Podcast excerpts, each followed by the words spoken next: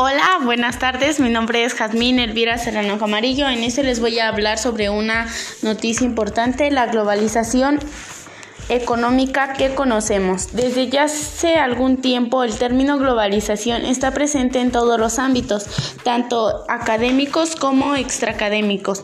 Cualquier situación que guarde relación con conexión, cercanía, traslado, movimiento nos acerca a su definición. Sin embargo, Podríamos preguntarnos qué es formalmente, pues no, no encontramos ante esto un término único, ya que el vocablo obedece a, diversas definiciones cercanas unas con otras, complementarias tal vez, pero en su conjunto dan forma a uno de los movimientos conductales que mayor relevancia tiene, para bien o para mal, ha tenido el mundo que ha tenido el mundo en la última parte de su historia.